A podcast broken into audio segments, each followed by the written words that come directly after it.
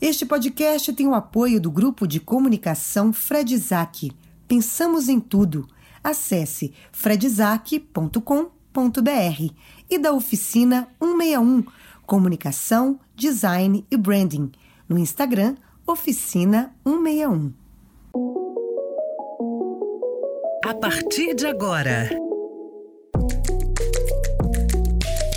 Aspirinios. A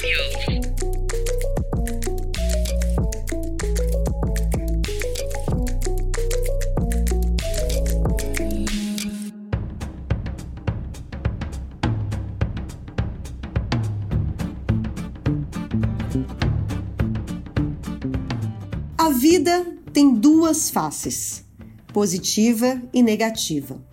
O passado foi duro, mas deixou o seu legado. Saber viver é a grande sabedoria que eu possa dignificar minha condição de mulher, aceitar suas limitações e me fazer pedra de segurança dos valores que vão desmoronando. Nasci em tempos rudes, aceitei contradições, lutas e pedras como lições de vida. E delas me sirvo. Aprendi a viver. Esse texto de Cora Coralina abre o episódio de hoje de As Perennials especial Quereres, porque fala de aceitação, de sabedoria, de superação, de perdão, de autoconhecimento. Temas tão caros para todos nós e que tem tudo a ver com a nossa convidada de hoje. A empresária paulistana, palestrante, escritora e uma das maiores especialistas em inteligência comportamental do país, Heloísa Capelas, uma apaixonada pelo autoconhecimento e as possibilidades que ele promove na vida. É autora do best-seller O Mapa da Felicidade e Perdão, a Revolução que Falta, e coautora de mais de sete livros na área de gestão de pessoas, coach, liderança e inteligência feminina. Heloísa, é um prazer ter você aqui conosco hoje. Nossa, eu que agradeço o convite. É sempre uma delícia falar sobre aquilo que eu sei, né? Então, muito obrigada, Fernanda, pelo convite. Muito obrigada, Natália. Super obrigada pelo convite. Seja bem-vinda. Vai ser uma conversa inspiradora, eu espero. Nath, tudo bem com você? Tudo ótimo. Eu tô paquerando a Heloísa já tem um tempo, desde que eu vi na Jornada da Calma, que inclusive indiquei aqui no podcast, porque eu fiquei muito impactada com aquele episódio. Depois eu vou falar por quê, em especial. Mas uma pessoa que tá lá na bio dela, que ela é ativista do perdão, a gente tem que carregá-la junto com a gente. Tipo, vem Heloísa, vamos andar junto, vamos ser da mesma turma, né? Porque assim, como é difícil. Ai, como é difícil. Como é difícil. Heloísa, para situar, eu falei, eu dei né, as suas, suas qualificações, mas eu queria que você nos contasse rapidinho, para situar as nossas queridas e os nossos queridos ouvintes, como é que você se enveredou por este caminho do autoconhecimento e, consequentemente, do perdão, enfim, de tudo que isso carrega de bagagem na sua vida? Bom, eu sempre me apresento como uma pessoa absolutamente comum, vim de uma, de uma família bem comum, aliás, era esse o, o, o desejo do meu pai, que nós fôssemos muito comuns, que não aparecêssemos, que é, vivíssemos de um jeito bem simples. É, ele não queria nem que a gente fizesse faculdade, queria que a gente trabalhasse, é, tivesse uma casinha, uma famíliazinha, uma, era tudo simples. É, e eu sempre fui muito barulhenta, muito aparecida e, enfim, e claro que levei muitas broncas, né? Porque ele queria que eu ficasse bem quietinha. Bom, ele mandou a gente entrar no Banco do Brasil, eu e a minha irmã, nós somos em quatro irmãos, duas meninas e dois meninos, e lá fomos nós, pai bravo, a gente mais é que obedece, né? Hum. E trabalhei 20 anos no Banco do Brasil, é, por, por instrução, né? Sabe como é o sistema familiar? Eu acabei casando de fato. É, casei com um médico, que daí era já bem diferente da minha família. Fui ser assistente social, é, fui criar projetos sociais e, e ia realizar o meu grande sonho, que era ter minha filha. E eu queria a Beatriz desde os 15 anos de idade, e lá fui tê-la. E de fato ela nasceu, uma menina maravilhosa, espetacular, que sem dúvida nenhuma foi o, o, momento mais feliz da minha vida, a hora que o médico disse: e é a Beatriz. Porque até o final a gente não sabia, né? É, se era a Beatriz ou não. Há 40 anos atrás a gente não, não tinha toda essa tecnologia. É, então foi muito delicioso. E quando ela tinha um ano, eu quis ter a outra filha, porque eu queria ter um monte de meninas, eu queria povoar o mundo de mulheres. É, preciso contar que meu pai era feminista. E aí, a, a minha filha mais velha, Beatriz, começou a convulsionar. É, por um mês a gente não encontrou o que ela tinha e, e procuramos e vasculhamos o pai pediatra com todo acesso a a medicina e a todos os exames e nada dava resultado. É, um mês depois, eu grávida de oito meses já, ela entra em coma e fica três dias em coma e quando ela volta, ela não volta. Aquele meu sonho dourado, hum. é, ela teve uma uma lesão importante cerebral e ficou deficiente intelectual. Hum. E ainda um com uma deficiência leve física. Um mês depois nasce a, a Estela, e aí eu realizo o segundo sonho, que é ter uma outra menina. É, mas no primeiro ano de vida da Estela, eu é, a Beatriz convulsionava 20 vezes por dia. Hum. Foi uma confusão. Eu Imagina. não sabia quem socorrer. Eu tive dois anjos da guarda, meu pai e minha mãe, graças a Deus, que me ajudaram muito. Mas foi uma confusão, a vida era uma confusão e eu aumentava essa confusão. É, e por 10 anos eu corri enlouquecidamente atrás da cura da Beatriz. Eu, numa tentativa insana de dar uma vida normal para Beatriz, eu dei uma vida deficiente para Estela, a minha segunda Sim. filha. Sim. Foi muita confusão e quando ela tinha oito anos de idade, alguém me encontrou por uma questão profissional e, e me disse: Você tá bem fora da casinha. Oh. é, eu acho que Mas... você devia eu acho que você devia fazer o processo Hoffman. E eu já desesperada, não sabia mais o que fazer, todos os meus relacionamentos estavam destruídos. A única coisa que funcionava na minha vida era meu, meu trabalho. É, e aí eu procurei o processo Hoffman, que é um curso de autoconhecimento com uma duração de sete dias, é uma imersão.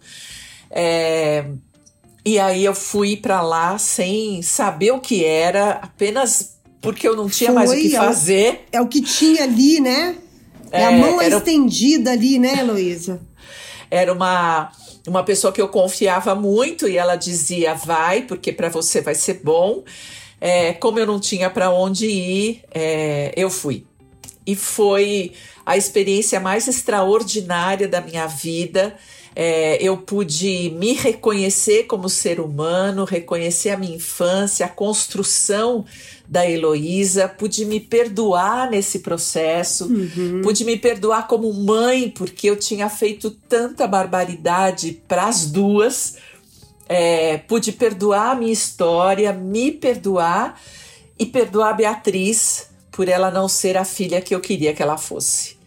Eu me dei conta que eu não era uma mãe dedicada, uh, e sim uh, eu trabalhava para ter a Beatriz de volta eu me dei conta que por 10 anos eu fiquei esperando ela ser a filha que eu tinha sonhado. E tudo que eu fazia era para tê-la de volta, e não exatamente por ela, mas era por mim. Sim.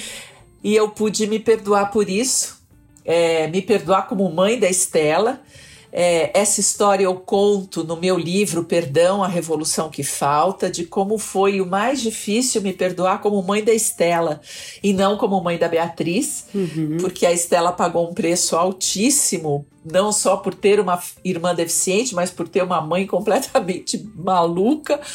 é, e, e graças a essa experiência, eu sempre digo que a Beatriz era um problema e virou a minha pedra de toque.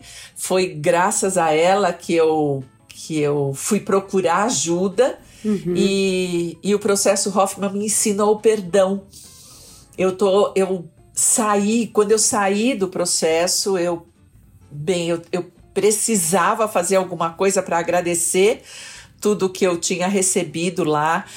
O perdão é algo tão libertador, foi tão mágico. Eu reconstruí o meu casamento, eu reconstruí a relação com as minhas filhas, eu pude compreender a Beatriz e me comunicar com ela de uma maneira diferente. É, eu pude reconstruir a minha história. É, e aí eu percebi que o banco era o emprego do meu pai. Eu pedi demissão do banco há dois anos da aposentadoria hum. para trabalhar para trabalhar com o processo Hoffman, é, porque eu precisava que mais pessoas passassem por esse trabalho. Na realidade, ele não era meu, né? Ele, ele foi criado pelo Bob Hoffman em 1967 e ele tinha a Marisa Tami aqui é, licenciada para essa metodologia. Eu fui pedir para trabalhar com ela, é, no, na, ela não deixou, ela disse que eu não tinha. É, eu tinha um comportamento muito impulsivo, eu era muito. bateu, levou, né? Era muito estourada. É, e isso era um comportamento que não cabia dentro do processo.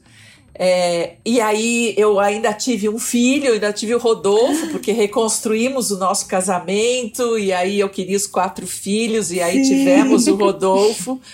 A Beatriz tinha a Estela tinha 10 anos, a Beatriz 12, quando o Rodolfo nasceu. Então eu tinha um bebê para criar e queria trabalhar com o processo e não tinha mais o Banco do Brasil. É, e aí eu fui insistindo com a Marisa que eu precisava trabalhar com ela e trabalhei um ano e meio, um ano e três meses com ela de graça. Organizei toda a empresa dela, todo o cadastro, eu estava, eu virei a mão direita, a esquerda, a perna, por onde ela se virava, eu estava do lado dela, dizendo o que você quer, o que você precisa. Enquanto isso, eu ia criando o Rodolfo, as meninas já estavam maiores. E aí, um ano e meio depois, ela falou: Ok, quanto você quer ganhar? Ó. Oh. E aí. e aí, a partir daí, nós negociamos salário e eu passei a ser gerente da empresa dela é, porque eu dei expediente, né, das oito e meia às seis e meia por um ano e meio de graça, mas eu fui pegando tudo, aprendendo tudo, fazendo tudo, e aí a empresa já estava na minha mão quando ela quantos falou anos, ok. Quantos anos você tinha aí nessa época? 34, 35, 36, 37. é, e aí, quando o Rodolfo tinha é, quatro anos, eu disse que daí eu podia ser professora do processo, porque para ser professora você precisa passar uma semana com os alunos lá nesse curso de imersão. Uhum. E até os quatro anos do Rodolfo eu não tinha coragem de, de largá-lo. E aí claro. eu fui trabalhando uhum. como gerente, administrando a empresa e fazendo palestras junto com a Marisa. Quando o Rodolfo tinha quatro anos, aí eu comecei meu treinamento dentro do processo. É, eu trabalhei dez anos com a Marisa e aí, em 2002, ela morreu. Ela tinha 45 anos e Nossa. tinha uma doença, ela tinha uma doença autoimune e chegou no limite dessa doença. E, e ela deixou em testamento para mim a licença para aplicar Olha. o processo Hoffman. Que legal. Eu já era eu já era tão próxima a ela, eu já trabalhava tão dentro do processo, tão apaixonada por essa metodologia e aí eu demorei um tempo para é, construir minha, minha liderança, né? Porque a Marisa tinha trabalhado 23 anos com essa metodologia, ela era uma missionária do autoconhecimento. E quando ela morreu, muitas pessoas disseram: então acabou o processo no Brasil. E eu demorei um tempo para reconstruir né, a imagem, dizer: eu não sou a Marisa, mas eu sou a Heloísa, e é possível é, ter qualidade com, esse, com essa metodologia. Eu não desisti, faz 19 anos que ela morreu. Não conseguiria imaginar você desistindo, Heloísa. Não. Inclusive, qual que é o signo de Heloísa, gente? Porque ela é guerreira. Qual que é o signo? Eu, eu sou libriana. Libriana, Nossa. mas você tem um Ares aí, não tem não? Olha, meu ascendente é escorpião. Hum. E a, a minha lua é leão. Ah, é. ajuda. É, Aquela, eu, eu, só, eu, eu, só, posso falar do signo que eu conheço, Leão e Ares. Eu, é, eu não sei se eu tenho Ares, né? Não sei. Eu tenho é porque um filho esse executor, de Ares, mas eu não sei. Esse executor aí é. que vai atrás e não, sabe, não esmorece, isso é muito ariano. Mas que é. bom, né? Que lindo, a gente fica, fica assim nossa, fiquei emocionada com a sua história. É, que dez... a gente, eu não conhecia essa parte, né? A Fernanda, eu acho que também não. A gente estava muito ouvindo dos seus processos mais atuais, né? É, das coisas é. que você já já vai falando pelo Hoffman e tal. E é engraçado também porque até eu te conhecer no Jornada, eu nunca tinha ouvido falar do processo Hoffman. É, é muito interessante, porque ele é, por 10 anos, né? Eu trabalhei com ele só e, e, e depois de, faz 10 anos é, que eu comecei a, a, acreditar que eu tinha que falar, né? Então eu fui uma das primeiras a abrir Facebook, é, fui uma das primeiras a gravar vídeo, eram os primeiros vídeos todos horrorosos, né? É, a, a, a, pedir testemunho das, das pessoas, né? Depoimento delas, porque o processo Vive, olha só, ele foi criado há 54 anos. Ele foi criado em 1967. Hoje ele é aplicado em 16 países. Ele é o maior curso de autoconhecimento do mundo. Maior porque é o primeiro e maior em número de países que ele é aplicado. E ele é aplicado exatamente igual, né? A gente tem um standard, a gente tem uma organização internacional é, e a gente tem uma licença, né? Como se fosse uma, uma franquia. Uhum. É, do, do processo. Então a gente não pode mexer nele, os standards são, são os mesmos, né? É, para todos os países. E, e por 10 anos, e, não, até hoje, ele vive das indicações. As pessoas que fazem o processo, elas saem tão satisfeitas, mas tão satisfeitas, que elas trazem a família, elas trazem os amigos. Então, ele vive, é uma. É uma é uma corrente, né? Ele vai e é uma venda recorrente. Então o marido traz a esposa, a esposa hum. traz o irmão, o irmão traz a mulher, a mulher traz a mãe, a mãe. Então é, a gente não precisa praticamente de divulgação. Entendi. Porque ele, ele vive de dos próprios alunos. Os Sim. alunos, eles, eles montam os grupos seguintes. É, isso no mundo inteiro há 54 anos. Eu é que comecei com essa ideia de que a gente tinha que divulgar, mas não o processo. A gente tinha que divulgar o autoconhecimento. quando, é. há dez, quando há 10 anos atrás eu decidi escrever o livro, eu queria falar sobre autoconhecimento, porque é ele que é importante. O processo é uma das metodologias de autoconhecimento. E eu fico pensando, sabe, Heloísa, que hoje, mais do que nunca, hoje mais do que nunca, nesse tempo louco que a gente vive, né? E aí, no meio aí de uma pandemia, mas a gente fala muito especificamente é, muito para mulheres e homens que, que estão já entrando na meia-idade, né? É, é, é, que o autoconhecimento, muita gente passa a vida sem se conhecer e isso prejudica a vida dessas pessoas de uma forma quase irreversível. E hoje, mais do que nunca, eu, a história do autoconhecimento, para mim, é uma das coisas mais importantes que tem para você hoje é, viver e sobreviver nessa selva que tá tudo misturado, né? Mais uma pandemia aí no meio para eu queria então que você. Pra acirrar, é, né? Sei, a loucura do, do ser humano, né, gente? A loucura do tá ser humano, louco. assim.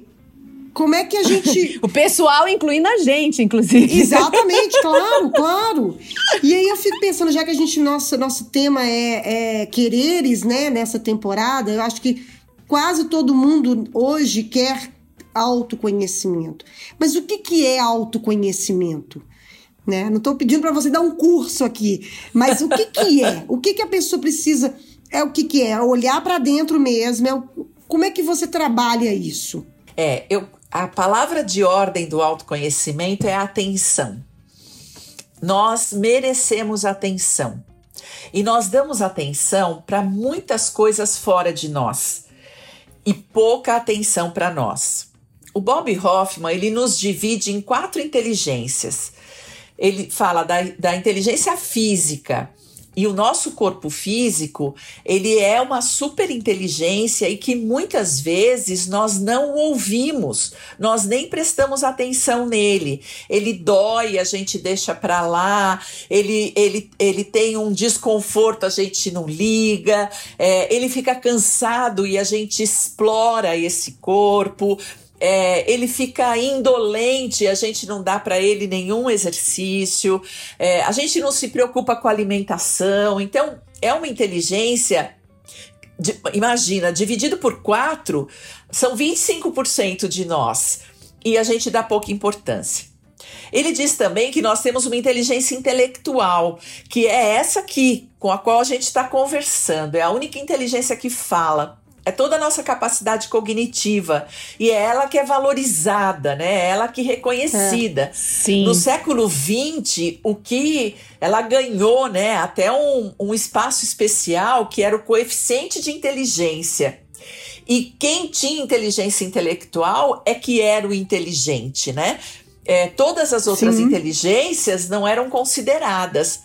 E o Bob vai dizer que nós temos uma inteligência emocional ela é a parte da intelectual, é toda a nossa capacidade de sentir emoções e sentimentos.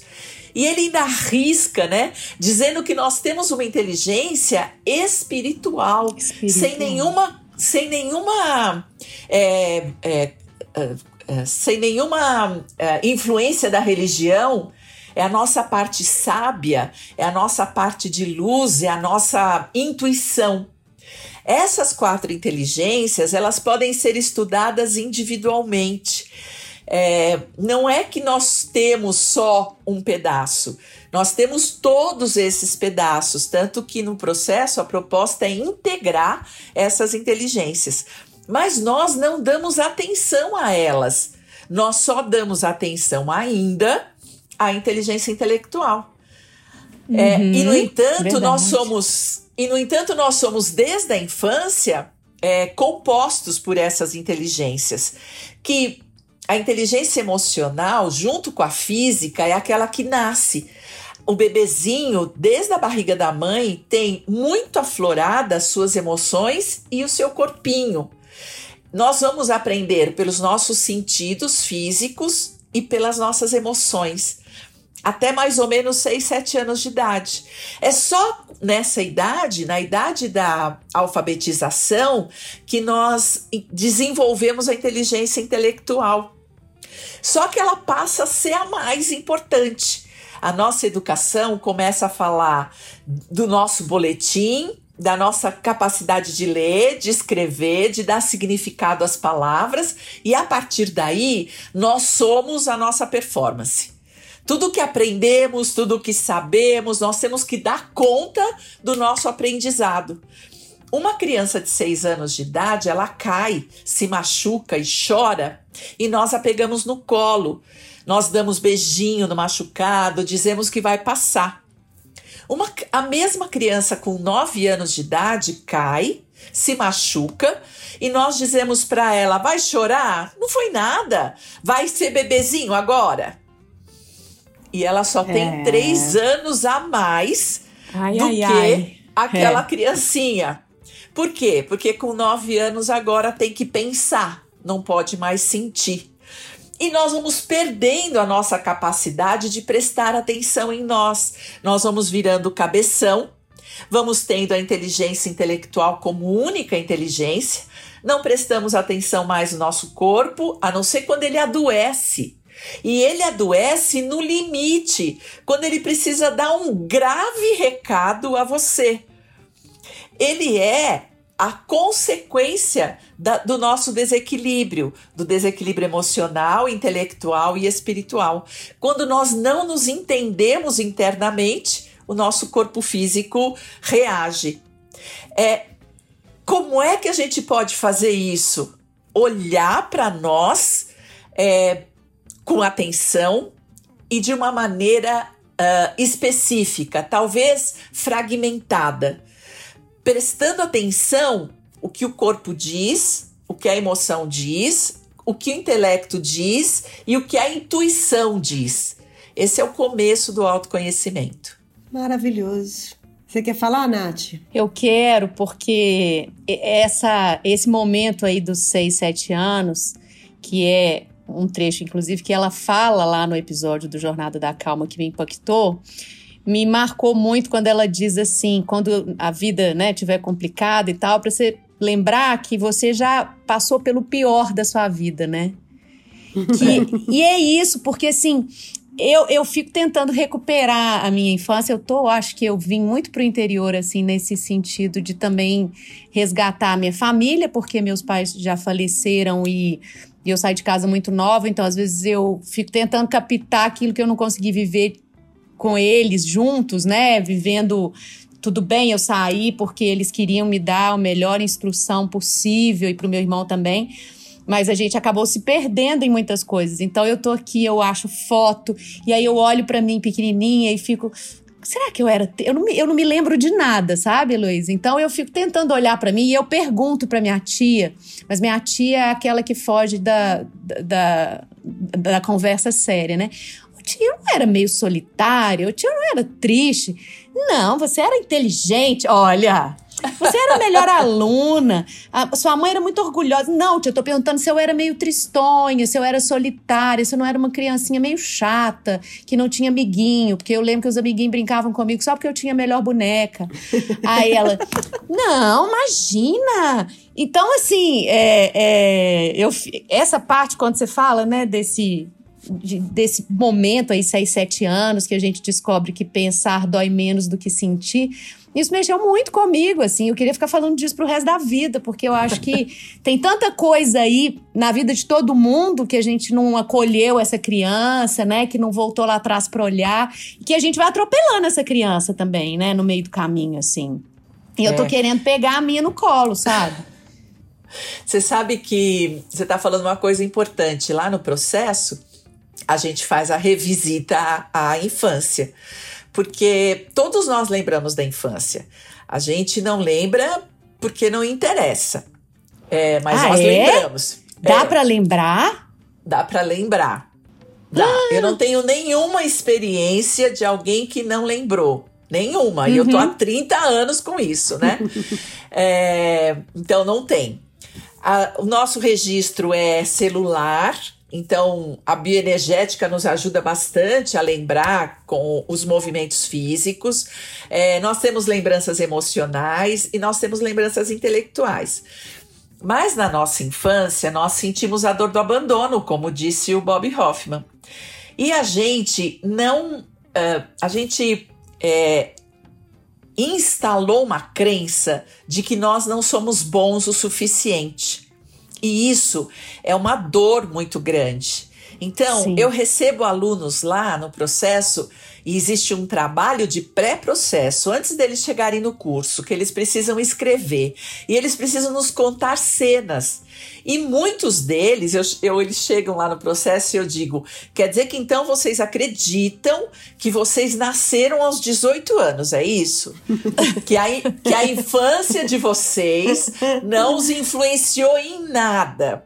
Vocês nasceram quem, quem te amamentou, quem te cobriu do frio, quem te tirou do frio, né? Uh, quem te tirou do calor, né? Então descobriu se você passava calor, quem te alimentou, quem te limpou, quem. Quer dizer, nada disso tem importância. Você sabe tomar banho, sabe escovar dente, sabe comer com garfo e faca, porque ninguém. Isso não teve importância, certo? É, não, desde a nossa é, concepção, a nossa história tem importância e nos forma. Nós somos o resultado da nossa infância. E eu posso te garantir que ninguém é o que é porque quer. Nós somos o resultado da nossa história. E uma história que nós temos muitas queixas. É, e por conta dessas queixas, a gente a esquece e diz: Ah, não, não lembro nada. Como não? É só lembrar assim: você teve Natal na sua infância? Tinha Natal na sua infância, Natália? Tinha Natal na minha infância. Tinha a sua, Natal, mãe, sim. a sua mãe montava a árvore de Natal?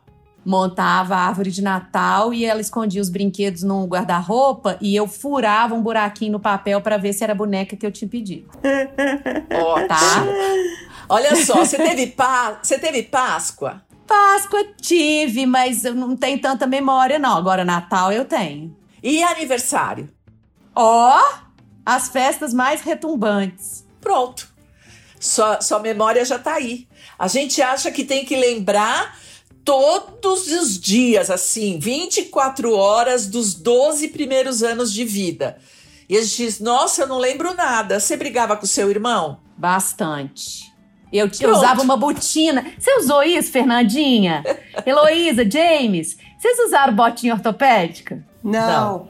James usei- usou, eu James usei- Eu não usei botinha ortopédica, não, mas eu usei tênis Vulcabras. A minha mãe, a minha mãe, eu tenho raiva disso, gente. É, Na época, isso é uma lembrança, isso é uma lembrança, Heloísa. Eu, Você na época da sofreu porque o- escola, o pessoal ria de você? meu uniforme era, meu uniforme era de sapato de boneca, preto. Só que eu voltava a pé pra escola e ficava chutando pedra na rua com os meninos. E aí minha mãe ficou puta, porque eu gastava a- a- o sapato de boneca e falou: vou comprar pra você um tênis Vulcabras. E comprou, gente, o tênis, parecendo uma chuteira. Aí eu fiquei arrasada, fiquei arrasada. Mas aí acho que ela ficou com dó, depois ela, ela comprou o, tênis, a- o- a- a o sapato de boneca, mas me ameaçou. Falou que se não, se não, se não durasse, eu ia- eu ia usar o Vulcabras de novo. Zuzu te colocou no seu lugar de menina que chutava pedra. É, não, então, mas é só finalizando, eu usava essa botininha e meu irmão, apesar de ser mais velho, eu atacava a canelinha dele com essa. Porque eu era brava, né? Leonina, estouradinha. Eu acho até que eu mudei muito nesse aspecto, assim. Hoje eu quero. Dou mil boiadas pra não entrar numa briga, mas pequenininha eu acho que eu era bem briguenta. E aí eu chutava meu irmão com essa botina, essa botinha de correção ortopédica. E daí, a sua mãe brigava com você? Nós brigava demais. Quem era mais bravo, sua mãe ou seu pai? Minha mãe, 300 mil vezes. Olha Minha só. mãe que é proibia isso. namoro, minha mãe falava que eu não podia namorar aquele moço. Meu pai, velho, todo. Se eu, se eu fizesse um chamego nele, resolvia tudo. O meu também, Nath. Meu, o seu também, não é? É, três- A três gente é filha de mãe mulheres, né? forte. Oi? Três mulheres, né? É. E Três filhas, né? Então era só chamegar. Olha só, tudo isso é lembrança da infância e tudo isso nos formou. É, é, nos nossos 12 primeiros anos de vida, nós construímos a nossa personalidade por cópia e repetição dos nossos pais. A gente os copia de uma maneira 100% inconsciente.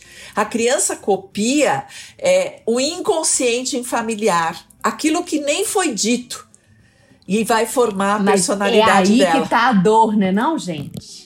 O inconsciente familiar. Pensa bem, olha só. Não quero fazer terapia minha, não. Qualquer coisa depois a gente combina, tá, Luiz? Mas eu sou de uma família que cuja a- a matriarca, né, minha avó materna, que é a mais importante para nós, ela era portadora de ela, uma doença muito triste. E ela dizia para nós, quando a gente era criança, que na família nossa, ou você ficava doente da perna ou da cabeça. Eu tô tratando isso na terapia, Uau. gente, porque repara, o James e a Fernanda pode reparar, toda hora eu falo assim, gente, eu tô bem louca, porque como eu não fiquei doente da perna, graças a Deus, eu fico falando, eu- não, não é consciente, mas eu penso assim, ai, na família, né, ou você fica doente da perna da cabeça, então eu sou meio louca, eu sou e falo brincando, mas imagina o peso que isso tem pra mim, né? Quer dizer, hoje eu tô trabalhando isso, mas e a minha avó falava assim, porque ela era muito divertida, eu acho que ela queria tirar um pouco do peso daquela doença, né? Ela sentadinha na cadeira de rodas, ela brincava e ela falava isso. Mas olha que sério que é isso, né? É, Por isso que eu penso assim, é. meu Deus, ainda bem que eu não tive filho, porque eu podia ter feito tanta coisa errada que eu acho que foi melhor não ter feito mesmo. né, Nossa, Fernanda? Não fala assim, porque eu tive quatro. Você nem me Mas disse. você corrigiu o seu trajeto, você buscou. Se talvez você não tivesse É. né, tido essas questões, você não estaria aqui dividindo isso com a gente. Quer dizer, É. você tem uma missão, né?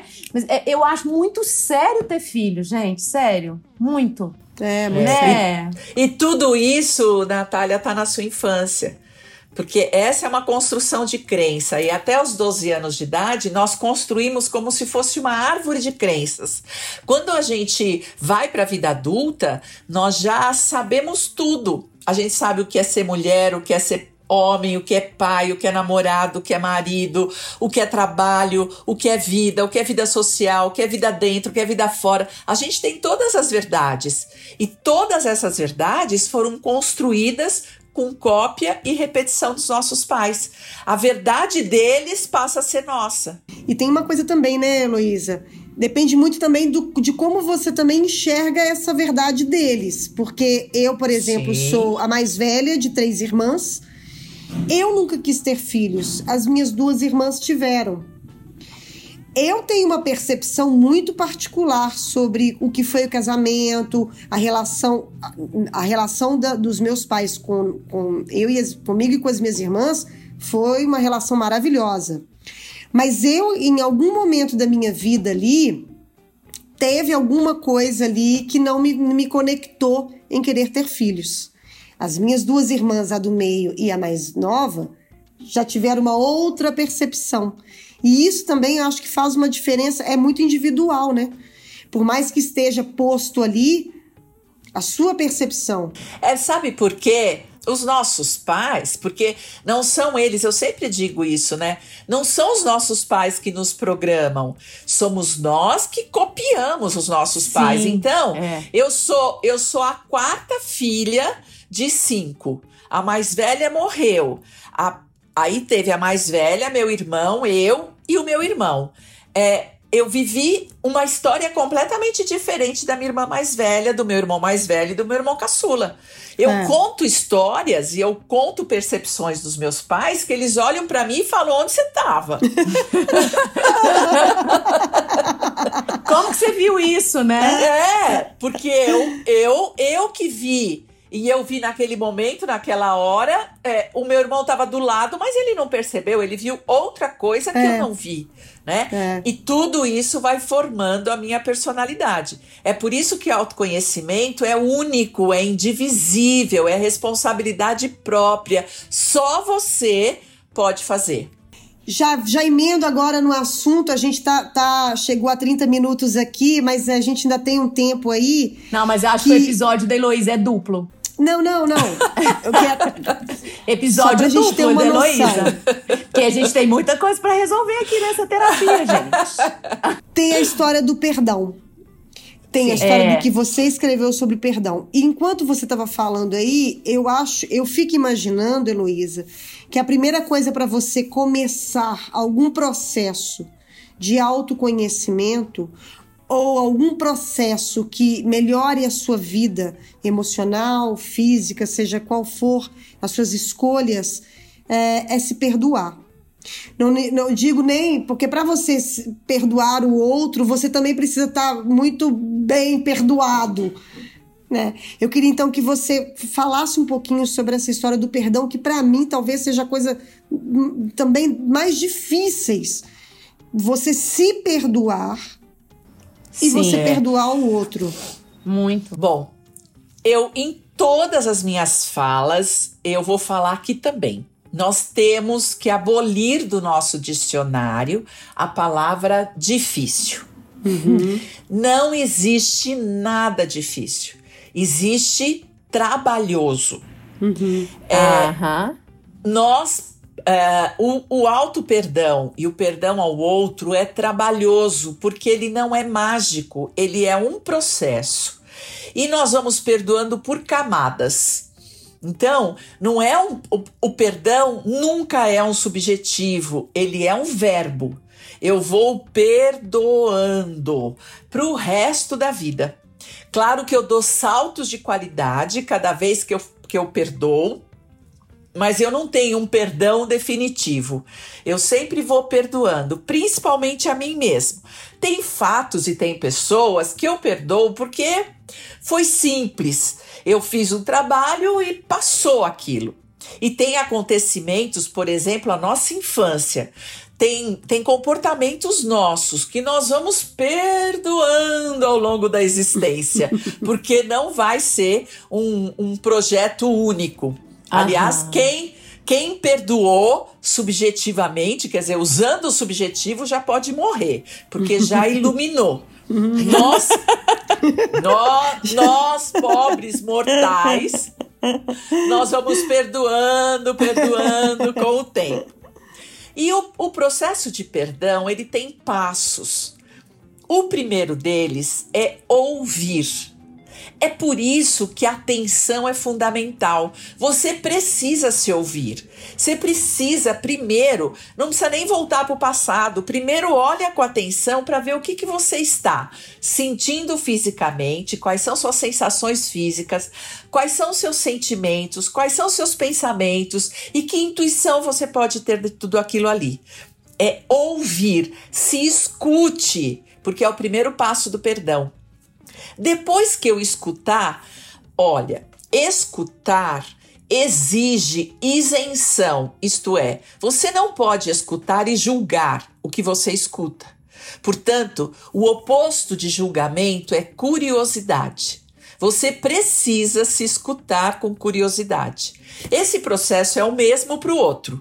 Tanto faz se é para você ou para o outro, você precisa ouvir com curiosidade isento, sem julgamento. Porque quando você ouve, quando você escuta a si mesmo, quando você escuta a história do outro, você compreende. Se você me der um pontapé e eu ficar muito brava, primeiro doeu e depois eu tenho raiva de você, eu tenho uma vontade que você caia para compensar que você me deu um pontapé. Mas se você puder me explicar que você veio distraída, estava pensando em outra coisa e completamente sem querer me deu o pontapé, e se eu escutar isso com isenção, se eu escutar com curiosidade, eu posso te compreender. Porque é verdade, algumas vezes eu também fiquei distraída, eu também machuquei as pessoas por pura distração, eu nem percebi. Eu posso compreender. Se eu posso compreender, eu posso sentir empatia. Sentir empatia pelo outro é vestir o sapato do outro, isto é, eu posso me imaginar no lugar dele, distraído, preocupado com o XPTO que ele estava me contando, e posso imaginar que ele nem percebeu que me deu o pontapé. Isso é empatia, eu no lugar do outro. Depois de eu sentir empatia, eu posso sentir compaixão. Eu posso dizer, nossa, essa história que ele me contou, e aí eu posso sentir por ele compaixão. Compaixão é desejar que a, dor e o sofrimento do outro tenham um fim. Isso é compaixão. É eu querer que ele pare de sofrer. Portanto, eu posso desejar que ele pare de ficar preocupado. E se eu fizer esse caminho, eu o perdoo. Isto é, eu deixo ir. Tá tudo bem.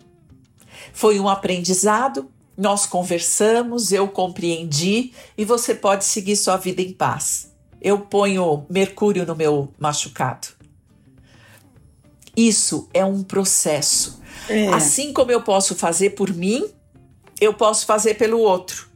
E é um processo, não é uma coisa assim, ai, fulano me machucou e eu tenho que perdoá-lo. Não, primeiro você não tem que nada. Você perdoa se quiser. Uma outra coisa é eu não consigo. Não, você consegue.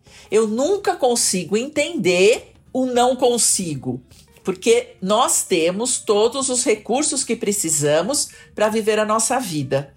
Portanto, você pode perdoar tudo o que acontece na sua vida. Você tem recurso.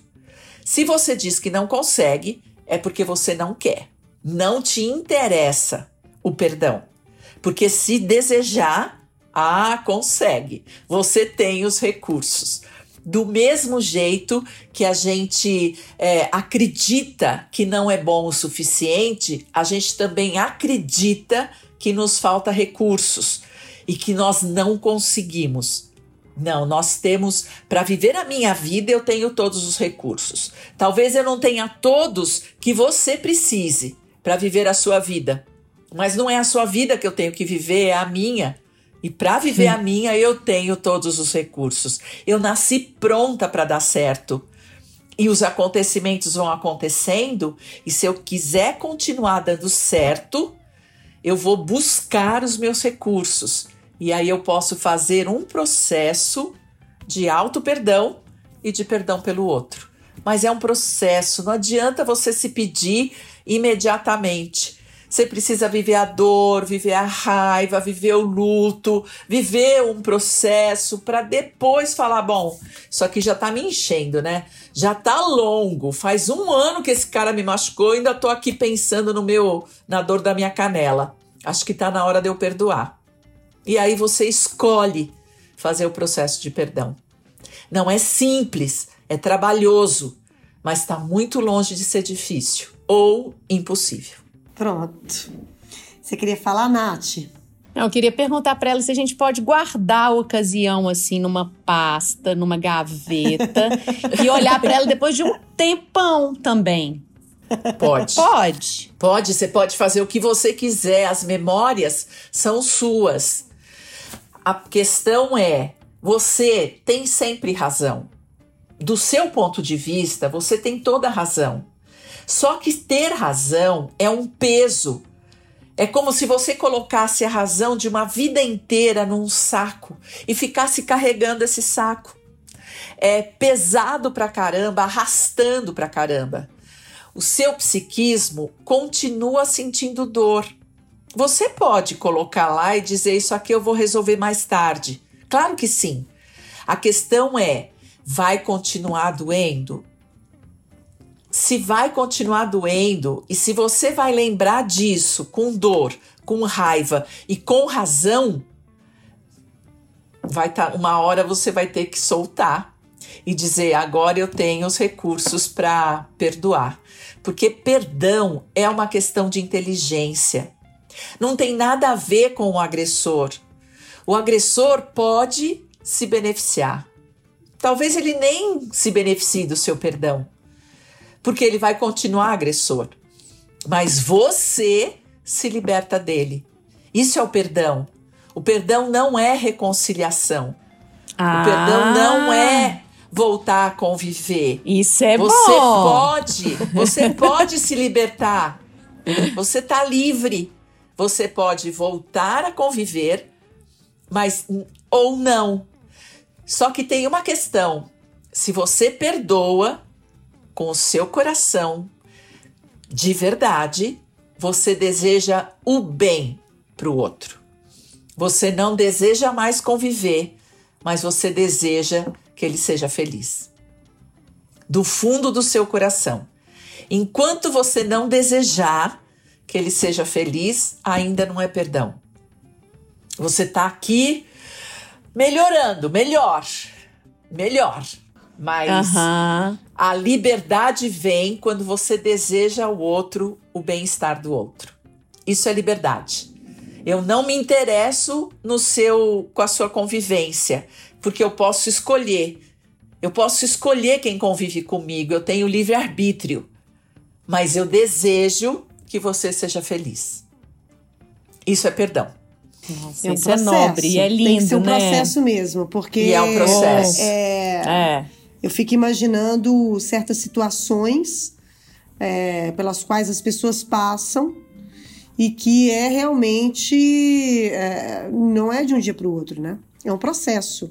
E você tem que querer também, né? E eu achei muito legal você falar da história de que tá tudo certo também se você não quiser, né? É uma coisa também que, que não é isso, né? Não é por aí, né? É para te deixar talvez mais leve, né? Você pode continuar sentindo dor, você pode, porque a minha, a minha questão é: o outro errou. Por que é que é você que vai pagar essa conta? O perdão é liberdade. Devolve para o outro uhum. o erro do outro. Fica com o seu acerto, com a sua liberdade. Bonito é isso. isso aí. Isso aí me, tá quase me convencendo. que bom, vai ouvindo, vai ouvindo até, até que é. você se convença. Você sabe que eu gosto muito do, do, do filme. Ai meu Deus, como que é? é... Aquele que é uma metáfora, cabana. Uhum. Eu tô falando do filme, mas eu li o livro há muito tempo atrás e foi maravilhoso. E depois eu assisti o filme é, e é bem impactante, é bem parecido com o livro. Eu gostei muito de como da versão que eles fizeram. E tem um determinado momento que o, o, o mocinho, né, o personagem do filme, ele tem que perdoar o agressor. imagina, é o agressor da filha dele, né? Que é mais difícil ainda, né? É mais trabalhoso ainda, porque vem, bate em mim, né? Mas não bate no meu filho, né? Não agride meu filho. É, e ele tem que perdoar. E ele tá. E ele tá com Jesus, né? A imagem lá de Jesus, a metáfora, né? Que eles fazem. E ele para então em frente ao, ao lugar da agressão. E Jesus diz: depois de um processo, depois de muita coisa que aconteceu no livro é, ou no filme, ele diz: agora você precisa perdoar o agressor. E ele então fica olhando para aquilo e diz assim: Mas como eu faço? E ele diz: Vai dizendo: Eu te perdoo, eu te perdoo, eu te perdoo, eu te perdoo. É fantástico, porque é exatamente isso. É um processo. É um processo, primeiro, de convencimento a você que você é capaz e quer perdoar. E depois você vai repetindo, repetindo, repetindo, até que de repente você tá livre. Não é de repente, porque é um processo. Tem um processo. Uhum. Mas tem um, um momento de estalo. Tem o clique, né? E você tá livre.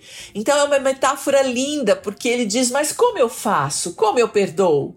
E ele diz: Vai repetindo. Então, Natália, vai repetindo. Vou repetindo. Repetirei. o Fernandinha, a gente já tem que ir para as dicas? Para as dicas, por favor. Não, é porque ela tem, uma, ela tem uma fala. Eu fiquei, anotei as falas desse, desse podcast que eu ouvi com a Heloísa, né? E quando ela fala que todo mundo tem jeito, eu achei essa frase tão boa assim pra gente munir os nossos corações de esperança. É. é. Então, as pessoas são como são. E eu vou lembrar que ninguém é o que é porque quer. É, Hitler foi programado para ser quem ele era. É, ele teve uma infância sem pai e o apelido dele na infância, que ele era baixinho, e, os, e, a mãe e a avó dele fizeram o ego dele ficar enorme e o chamavam, o apelido dele era imperador. É, então, ele foi preparado para ser quem ele era na uhum. infância. Uhum. É, eu tenho certeza que ele perdeu a mão num determinado momento do poder. né? Porque sim, o poder sim. absoluto corrompe e Total. ele perdeu e ele perdeu completamente o poder. Como eu também acho que qualquer pessoa que chegue no poder e acredite que tem o poder absoluto, ele será corrompido. É, disso respondendo a sua pergunta. Agora, todas as pessoas têm jeito. Eu tenho uma crença absoluta de que todo ser humano é uma fonte de amor inesgotável. Ele nasceu assim. Nós somos centelhas divinas. O único problema é que nós não sabemos disso. Porque na nossa infância nós desenvolvemos crenças negativas a nosso respeito, nós perdemos essa informação de que nós somos fonte de amor.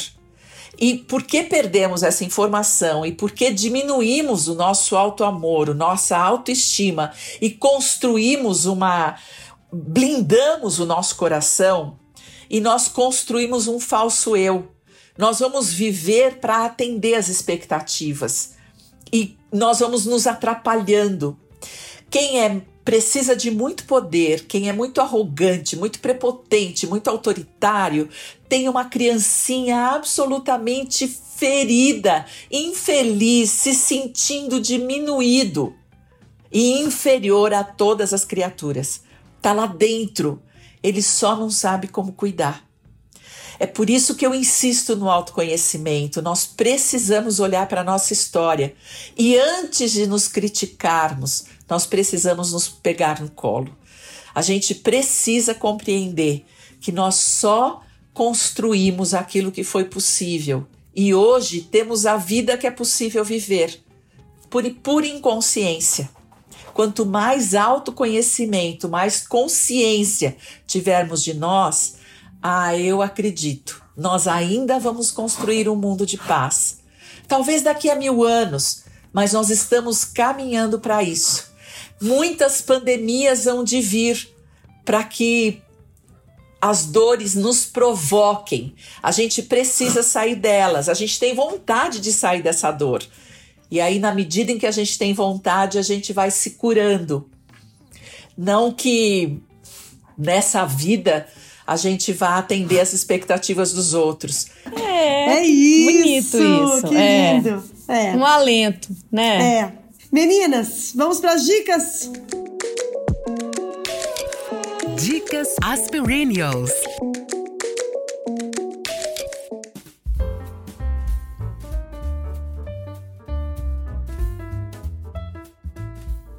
Eu já dei um monte de dica aqui, né? Já falei do filme. é, Do mas livro, eu, mas fala mais. Eu quero falar do meu livro, Por né? favor. A dica, a dica é perdão, a revolução que falta. É, eu acredito mesmo, por isso que eu me considero uma ativista do perdão. É, eu acho que quando a gente puder libertar as pessoas e autorizá-las a sê-las quem elas são, elas têm todo o direito de ser quem elas são. E eu tenho todo o direito de escolher as minhas companhias é, e ser quem eu sou. Isso é o perdão que faz. É, e se nós pudéssemos entender isso, nós faríamos uma grande revolução nessa, nessa nossa vida. Então eu acredito sim que só falta fazer isso. É uma grande revolução humana, o perdão. E a gente vai indo devagarinho. Mas a gente tá indo. Tá indo. É, eu tenho tá certeza que nós estamos indo. Heloísa, a sementinha você tá plantando. eu isso vou, aí. eu vou indo, eu vou indo. É isso. Devagar e sempre.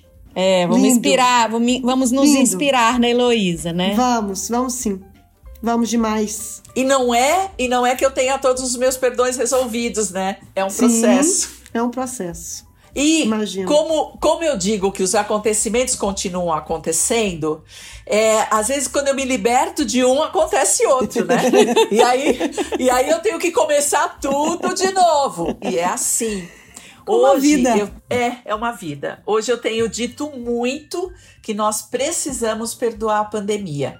Que a hora que nós perdoarmos a pandemia, ela pode desaparecer. Nós podemos devolver a ela o mal que ela está causando e não precisamos carregar esse mal conosco. Nós não precisamos ficar reclamando, dizendo que tá tudo ruim, que isso, que aquilo, que aquilo outro. Isso só vai dando alimento para a pandemia.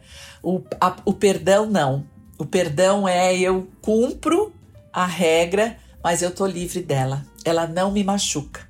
Eu faço aquilo que eu tenho que fazer, porque eu dou conta dela. Essa história de eu não aguento mais é mentira. Nós aguentamos, Aguentamos. aquilo que escolhemos aguentar.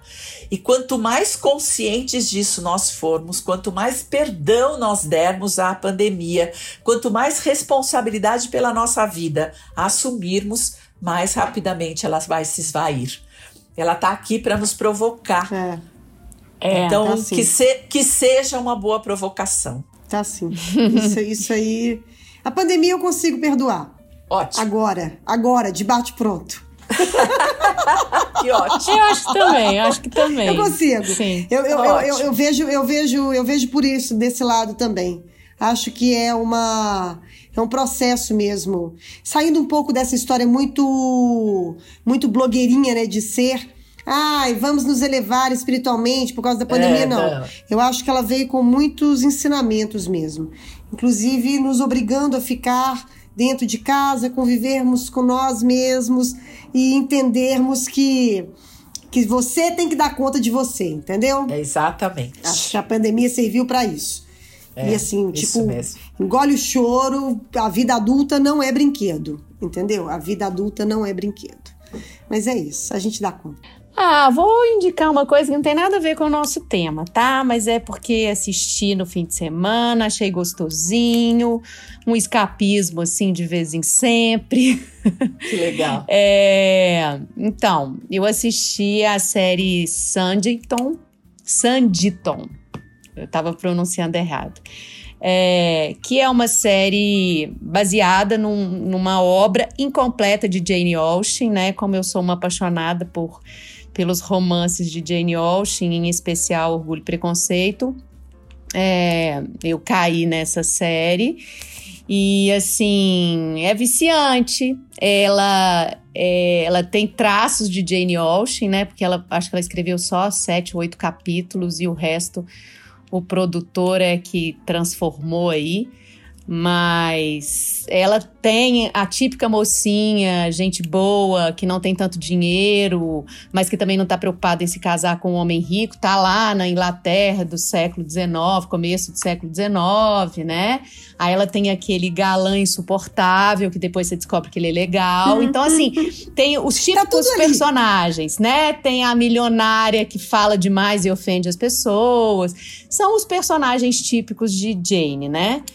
E só que é engraçado, assim, porque. Ah, inclusive tem a primeira e única personagem negra de Jane Austen na história, né?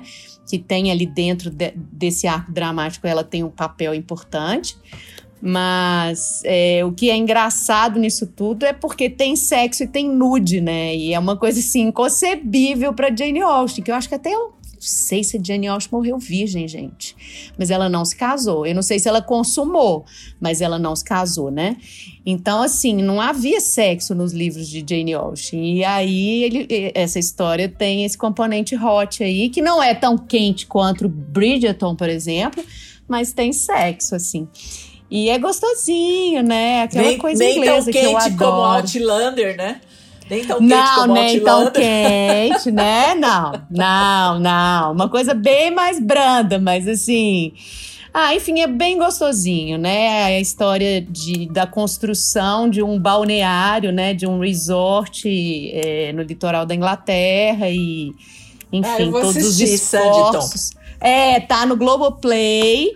E é uma série que eu, eu- tudo que tem a assinatura BBC é, eu dou mais crédito, porque eu sei que eles só fazem coisa boa. Só. Ela é da ITV, né? Que é do, é uma. É do grupo BBC, mas ela tem um selo BBC. Então, assim, tem uma qualidade acima da média de séries. E é série de época que eu amo. Então, acho, É, acho também. bom, assim, para esses tempos, pra gente fugir da realidade. Lá pra Inglaterra. Maravilha. Maravilha. Bom, eu vou dar uma dica de um filme que tá entrando no streaming agora, não vou saber onde, porque são vários lugares. James pode falar, depois eu, a gente coloca aqui onde você no, pode no ver que é Just o filme Watch não tem, não? Eu tô olhando aqui, fala. The Father, o pai, Ah, ah que tá concorrendo ao ver. Oscar Sim, com Anthony ver. Hopkins e Olivia Colman. sim. É, que é, gente, eu não, eu não preciso dizer que é um livro, que é um filme maravilhoso, baseado numa peça de teatro. O diretor, que eu não vou me lembrar o nome agora direitinho dele, ele é que escreveu a peça e ele é que dirigiu o filme, fez o roteiro e dirigiu o filme.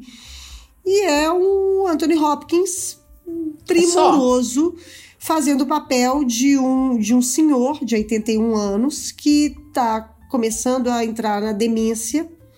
A Olivia Colman é a filha. E é a relação dele, você vai acompanhando essa evolução dele. E o mais interessante do filme, que a gente estava até, né, eu e o James, num outro podcast sobre cinema que a gente estava discutindo há pouco, é que é você. É, o interessante do filme é como se você fosse o Anthony Hopkins.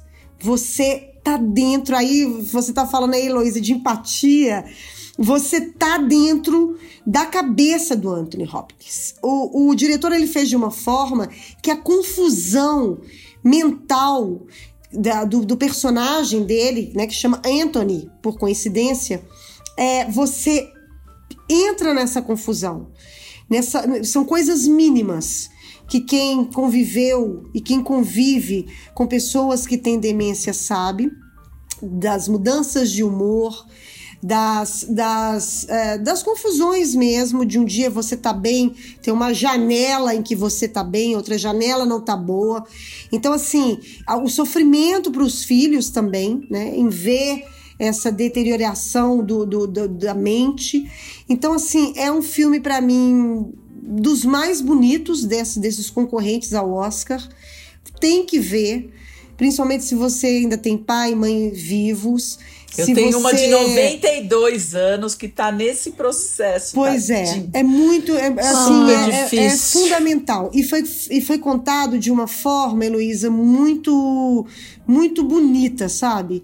Não é, não é, não é dramática, não é piegas, não é, é muito interessante a forma, é empatia mesmo. Você se coloca no lugar da pessoa que está passando por isso. Ele contou de uma forma fenomenal é, é, essa, essa, essa, essa deterioração da mente, né? Essa, essa, essa história toda, essa degradação da mente. Então Nossa, fica a dica aí para pra vocês, ver. The Father, É. o pai. Tá em vários, eu vi no, no streaming, mas tá em, agora já entrou em cartaz em vários, várias, várias plataformas. Procurem É, por saber. hora o Just Watch não, não apresenta nenhuma Ele plataforma das quais eu assino. Ele vai entrar, ele Ah, vai entrar tá. nessa quinta-feira. É, é, Tá. Vai estrear nessa quinta-feira. Legal. E aí fica a dica aí pra vocês, porque é um filme belíssimo. Louca pra o ver. Anthony Hopkins, Hopkins e a Olivia Colman dão. Quer dizer, é chover no molhado, né? Eles, eles sempre dão um show. E é isso. Uhum. Ah, se falando disso, eu lembrei de uma coisa, gente. Vocês assistiram Agente Duplo, né? Não, que eu é um documentário chileno que concorre, que também vale muito, Heloísa, não Ah, sei. eu não vi. Ah, e tá no Globoplay também. Tam, também é ótimo, né? Globoplay é, um trava-língua danado, É. né? Muito L. Globoplay. Mas o mais legal é que eu fui tentar entender melhor a história, porque assim, como que você coloca um idoso de 83 anos infiltrado num- numa instituição para idosos, né? Num asilo, no linguajar popular, a gente fica tentando evitar esse termo na longevidade para tirar a carga negativa que traz, né? Mas enfim, ele é infiltrado e, e ele é, vivencia o, o dia a dia de uma, de, uma, de uma residência lá em Santiago do Chile, né? E aí, depois que eu fui entender melhor, assim, a instituição sabia que estava sendo filmada, mas não sabia que ele era um infiltrado. Eles sabiam que tinha alguém filmando para fazer um documentário. E aí eu descobri que a filha dele, do, do cara que viveu o personagem, tem um nome, o Silvio, que é o personagem do, do filme, ele chama-se Silvio na vida real também. E agora ele entrou no Instagram, porque a filha dele criou um perfil. Então eu tô adorando que eu interajo com o Silvio, que é o personagem do filme, entendeu? Eu tô completamente apaixonada por ele. Porque ele é um senhorzinho Eu não é, consegui viúvo de 83 anos e muito assim, obstinado, porque eles dão a ele essa função de, de utilizar uma, uma, uma parafernália tecnológica com a qual ele nunca tinha se havido, né? E de repente ele começa a usar Instagram, WhatsApp, tudo que precisar, e agora ele tá aí, então. Nas redes sociais. E o filme, e, e o o doc é muito legal. A diretora é uma mulher, e, e que, que parece que muito respeitada no Chile. Inclusive, quero saber mais sobre ela. Mentira, não é Silvio, é Sérgio. Sérgio É Sérgio. Chami, que é o nome dele. Um velhinho muito do simpático. É Então é isso, isso. gente. Ô, gente, então, só, só para finalizar, então, finalizar mesmo, eu, a gente já começou falando sobre ele, vou terminar falando sobre ele. Entrem no Astronauta Mineiro, Isso. meu, meu novo vício no Instagram. Astronauta Mineiro. Não deixem de acompanhar as aventuras de Rogério no espaço. É maravilhoso. Com aquele sotaque que imagens só as da perennias NASA. Que têm. eu já vou assistir agora. Que Eles pegam imagens da. NASA, de verdade, e dublam. E é incrível. E é aquela Em coisa bem mineirês, mineira. mineirês, mineira. assim, raiz, né, Fernandinho? Não é, É, nem igual o é, nosso, né? É, mais intenso. É mais intenso, é mais intenso.